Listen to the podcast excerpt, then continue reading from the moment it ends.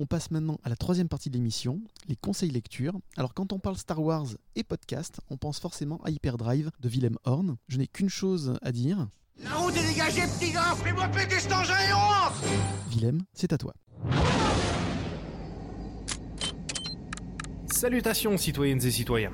Moi, c'est Willem et je suis ici pour parler d'une œuvre à découvrir absolument. Lorsqu'on parle de Star Wars, on pense bien évidemment au film. Mais personne ne peut échapper à la déferlante de produits dérivés qui accompagnent cette franchise. Romans, jeux vidéo et bien sûr comics qui ont fini avec le temps par développer leurs propres enjeux et personnages, comblant les vides entre les films en proposant des aventures de la plus anecdotique à la plus magistrale, finissant par créer le fameux univers étendu de Star Wars. Et les comics sont loin d'être en reste puisqu'ils furent les tout premiers à voir le jour dès 1977. Pourquoi? Parce que George Lucas, grand fan de comics devant l'éternel, croyait dur comme fer à son projet. Et à l'époque, il était bien le seul. Et alors que la production de ce qu'il appellera plus tard l'épisode 4, que le budget et le planning explosaient et que les problèmes de tournage s'accumulaient, il prit tout de même le temps d'aller démarcher des fabricants pour produire des produits dérivés pour lesquels le réalisateur avait négocié les droits auprès de la Fox. Il engagea pour cela un homme, Charles Lippincott, dont la mission était de vendre la licence aux entreprises pour produire des jouets et des comics pour Star Wars. Et pour cela, ce dernier allait voir très logiquement Marvel, la fameuse maison des idées dirigée d'une main de fer par Stanley, pour lui proposer de publier un comic book adapté de son film étrange, qui ne sortira que dans près de deux ans. Face à cette proposition étonnante, Stanley réagit, disons, froidement. Mais devant l'insistance de Lippincott, ce dernier proposa tout de même un deal. La réalisation de la BD sur la base de ce qu'enverra Lucas en termes de scénario et de visuel, mais en ne versant aucun bénéfice sur les 100 000 premières copies vendues, le tout restant dans les poches de Marvel.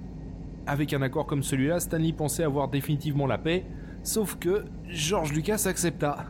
Et si les ventes furent moyennes avant la sortie du film, une fois celui-ci dans les salles, ce fut un véritable raz-de-marée. Les 100 000 exemplaires furent vite écoulés et un deal bien plus avantageux pour George Lucas fut négocié ensuite, faisant la fortune de tout le monde, car à l'époque Marvel n'allait pas très bien.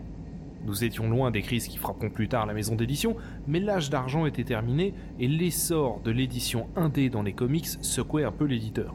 Star Wars regonfla donc les caisses au meilleur moment. Si les premiers comics étaient avant tout des produits dérivés narrant des récits impliquant Luke, Leia, Han Solo et autres grands personnages issus des films sans réellement se soucier d'une cohérence globale, la BD Star Wars va vite prendre en maturité, particulièrement avec Dark Horse qui remplacera Marvel et s'éloignera des films. Des centaines de récits regroupés sous des dizaines d'arcs vont se lancer, avec des plumes de renom et surtout en conservant une cohérence globale quasiment absolue, sans reboot ni relaunch, et dans le monde du comic book, c'est chose rare. Au rachat de la franchise par Disney en 2012, on décomptait plus de 400 comics Star Wars, dont une bonne partie a été traduite en français pour notre plus grand plaisir et grâce au travail acharné des éditions Delcourt qui comptent des passionnés de la saga.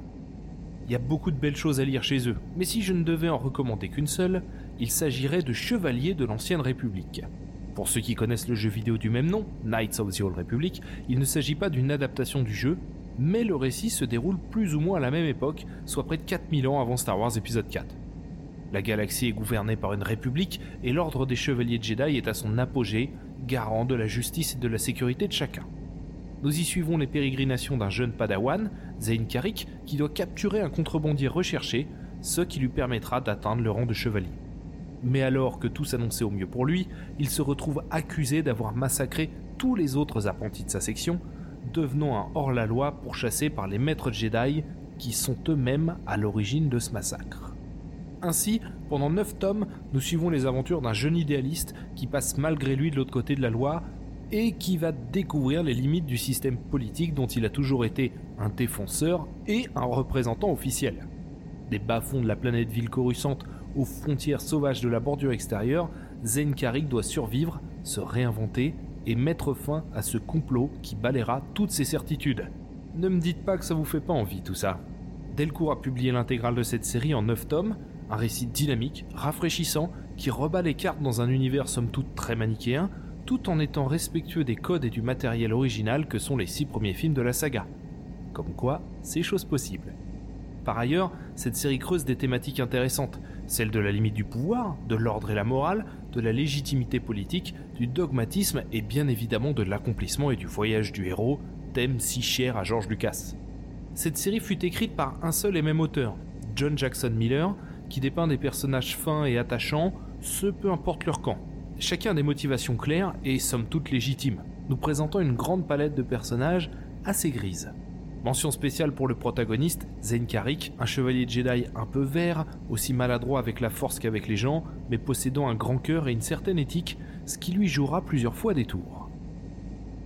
Au dessin, de nombreuses personnes se succèdent, dont Brian Ching, qui dessina sur d'autres séries Star Wars telles que Clone Wars, Travel Foreman, qui travaillera sur X-Men, Constantine ou encore Animal Man, mais aussi Bong Dazo, connu pour son travail sur Deadpool, et j'en passe. Bref, une belle brochette d'artistes qui nous offre un travail remarquable, n'hésitant pas à laisser l'œuvre respirer en nous offrant de très belles planches dépeignant cet univers paradoxal et déséquilibré que sont les riches planètes du centre de la République et ces coupes-gorges orbitaux que sont celles de la bordure extérieure.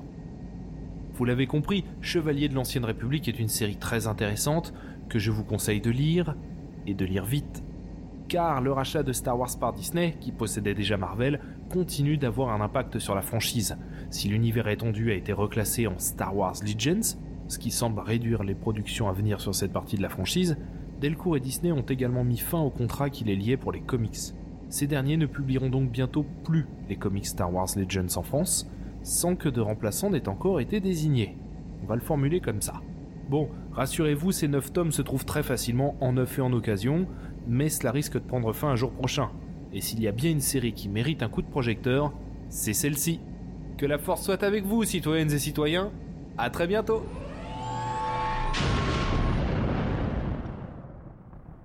Merci encore à Willem Horn d'avoir participé à Décoinstabule. Si vous êtes fan de Star Wars ou même de fiction audio, je ne saurais trop vous conseiller l'écoute de son podcast Hyperdrive, dont je mettrai les liens sur l'Instagram de l'émission. Merci citoyens.